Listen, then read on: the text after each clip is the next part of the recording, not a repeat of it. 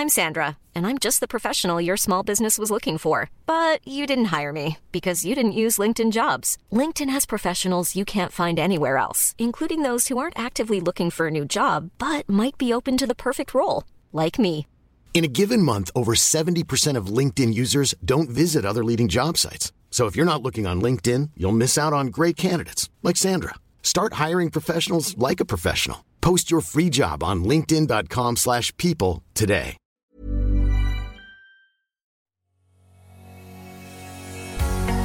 Bonjour et bienvenue sur le podcast Explore Japon. Le podcast qui explore le Japon sous toutes ses coutures. Des conseils voyages, de la culture ou bien de la vie tous les jours en passant par l'apprentissage du japonais, partons ensemble deux fois par semaine pour ce magnifique pays qu'est le Japon. Bonjour à tous, on est reparti sur Tokyo pour faire le plein de caféine après une première partie où je vous avais présenté mes préférés de chez préférés en termes de café. Peut-être n'en avez-vous pas eu assez, ou alors que les quartiers où étaient ces cafés ne vous convenaient pas totalement. Alors on va bouger encore et encore pour des cafés que j'ai essayé et bien sûr appréciés. On commence par un un peu spécial car c'est un café que je n'ai pas essayé sur Tokyo et pourtant bah, je vais vous en parler. Car oui c'est un café très connu par les baristas, réputé pour sa qualité et il se trouve à Shibuya. Et en fait, j'ai quand même eu la chance de pouvoir le tester pendant un event sur le café sur Osaka il y a quelques jours. J'ai toujours voulu aller le tester, surtout qu'ils sont assez bien placés dans Shibuya, mais mon cœur étant pris par Fuglen quand je suis dans le quartier, j'ai du mal à commencer le matin ma journée hors de Fuglen, je dois laver. Fuglen, je vous en ai parlé dans, la première partie donc, de ce guide sur les cafés de Tokyo. Surtout qu'au final, c'est aussi un stand. Et normalement, je ne parle que de coffee shop où on peut se poser. Je suis pas très fan des, cafés à emporter, non pas que le café soit moins bon, mais c'est juste que bah, déjà, vous allez vous taper un gobelet toute la journée avec vous, c'est chiant. Et de deux, moi, la pause café, j'aime bien que ça soit dans un coffee shop, que ça soit posé en train de grignoter un petit truc et voilà, de profiter et pas juste se balader avec son café. Et là, c'est uniquement du takeaway. Mais vu que le café est vraiment bon, je voulais le rajouter dans la liste. Alors oui, à un moment, je vais quand même vous dire son nom. Ça s'appelle The Local Coffee Stand. C'est une petite guérite qui est assez mignonne où on boit donc du très bon café. Si vous ne voulez pas perdre de temps ou vous poser, bah, quand vous êtes sur Shibuya, je vous conseille forcément de passer par chez eux pour un petit takeaway. Ils sont vraiment dans le centre de Shibuya.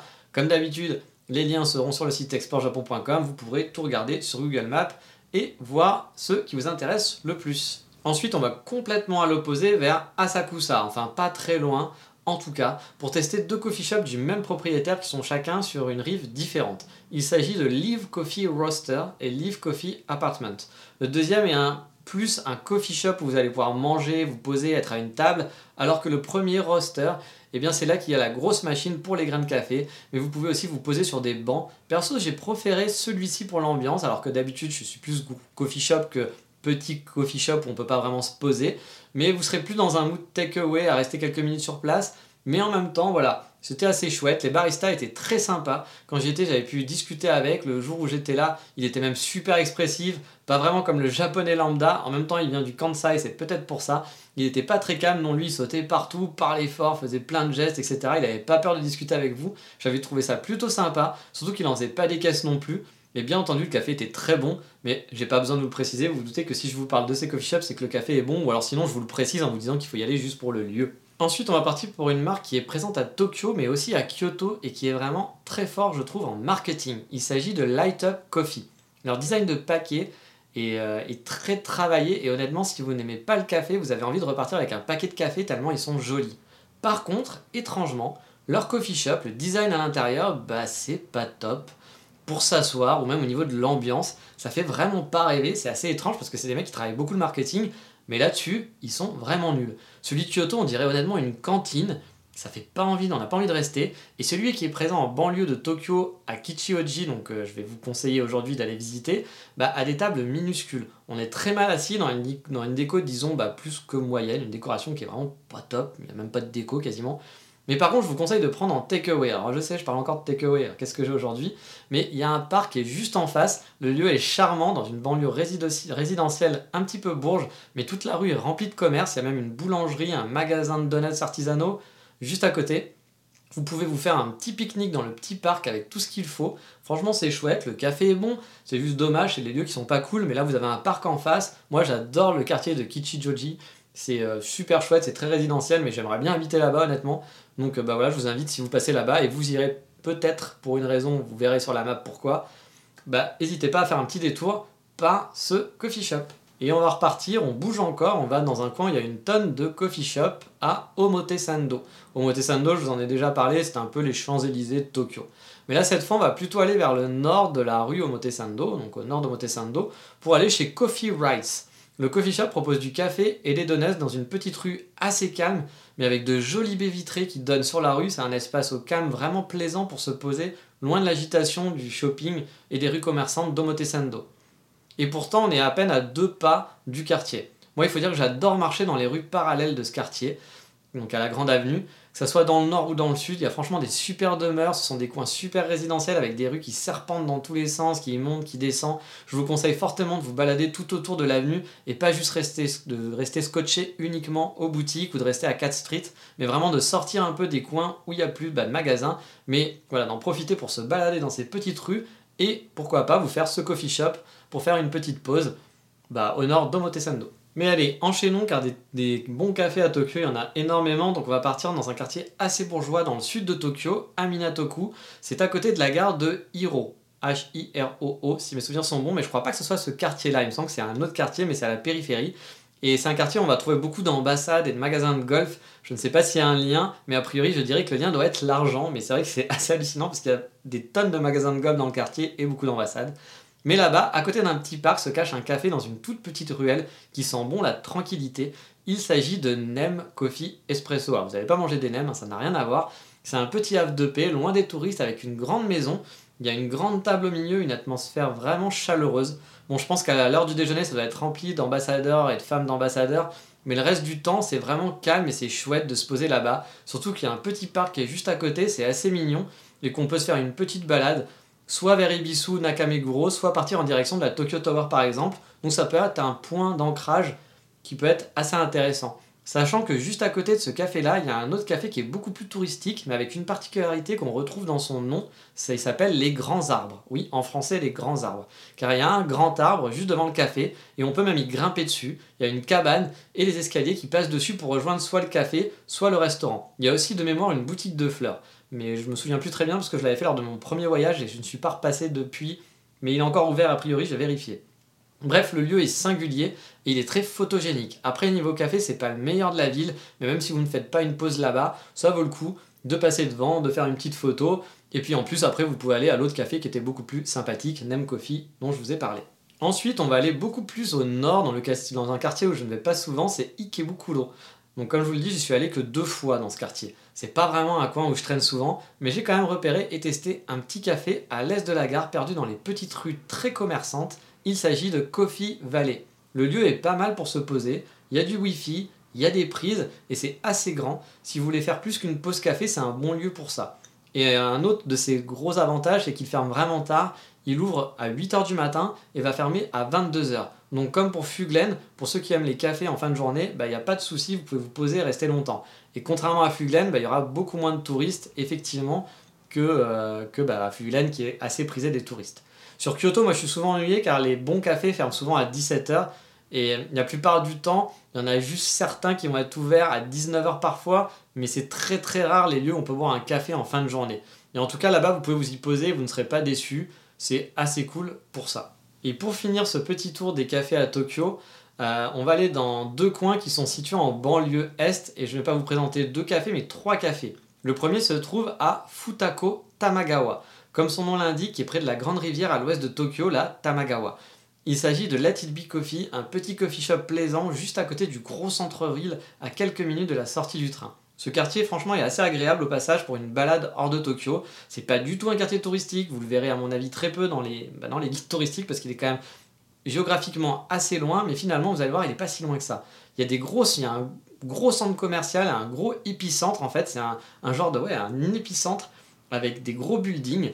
Euh, mais c'est un peu bizarre parce que ça fait vraiment genre 5-6 buildings qui sortent de terre et après qui sont juste à côté de la grande rivière et après c'est donc juste des quartiers très résidentiels. J'avais bien aimé le, vraiment le concept. En plus, euh, comme je vous le disais sur la carte, c'est assez loin, mais il y a un train qui est quasi direct qui rejoint Shinjuku ou Shibuya, je ne sais plus exactement, mais en seulement 15 minutes. Donc c'est vraiment à côté finalement en train, alors que, géographiquement c'est beaucoup plus loin que d'autres quartiers qui vont être plus loin en termes de durée de train. Je ne sais pas pourquoi, mais il doit y avoir un train direct spécial. Mais c'est vrai qu'on voit que c'est un quartier un peu d'affaires. Enfin, genre, je pense que c'est pas un quartier d'affaires, je pense que c'est un quartier où les gens habitent et ils ont voulu faire un nouveau, un nouvel épicentre en dehors du centre de Tokyo.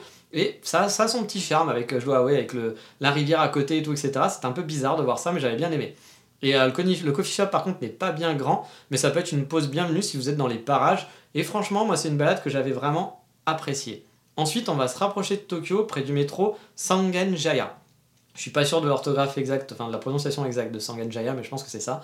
Euh, ce n'est pas là aussi un lieu qui est super touristique, mais personnellement, j'avais fait une balade photo assez sympa dans le coin.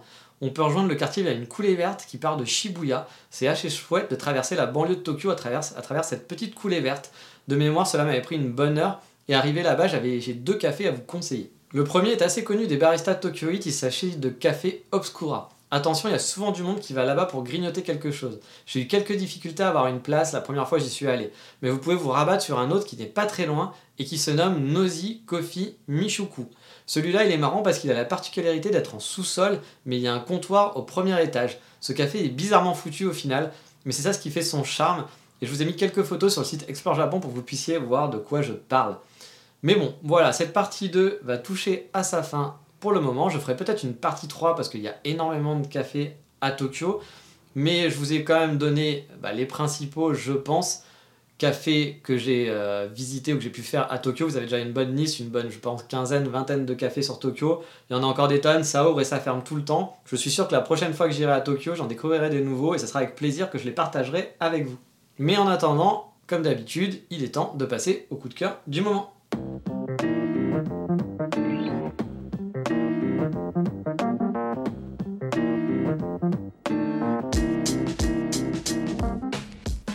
On va pas parler de café, on va partir sur totalement autre chose. Je vais vous parler d'un coup de cœur musical japonais que j'ai eu il y a pas très longtemps.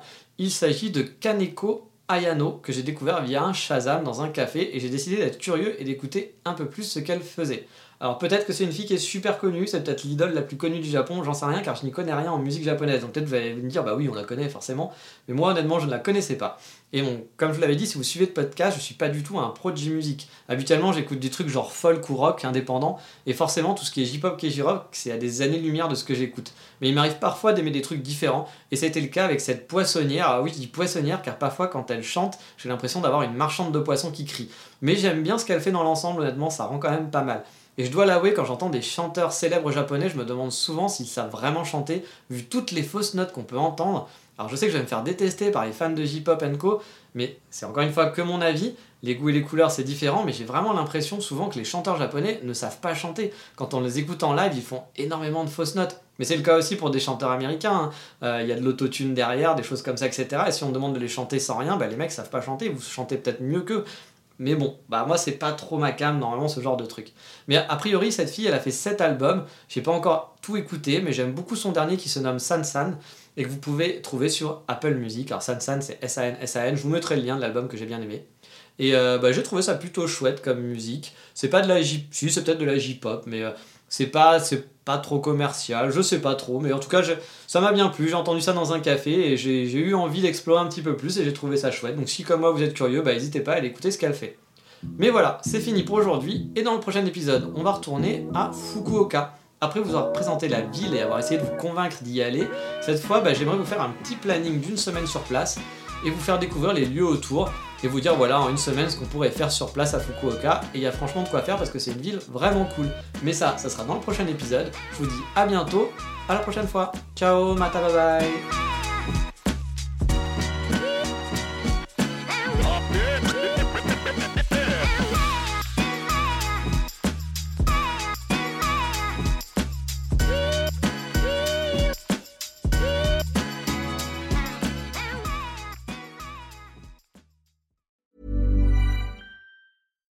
when we're on a budget, we still deserve nice things. Quince is a place to scoop up stunning high-end goods for 50 to 80% less than similar brands. They have buttery soft cashmere sweaters starting at $50, luxurious Italian leather bags, and so much more. Plus, Quince only works with factories that use safe, ethical, and responsible manufacturing. Get the high-end goods you'll love without the high price tag with Quince. Go to quince.com/style for free shipping and 365-day returns.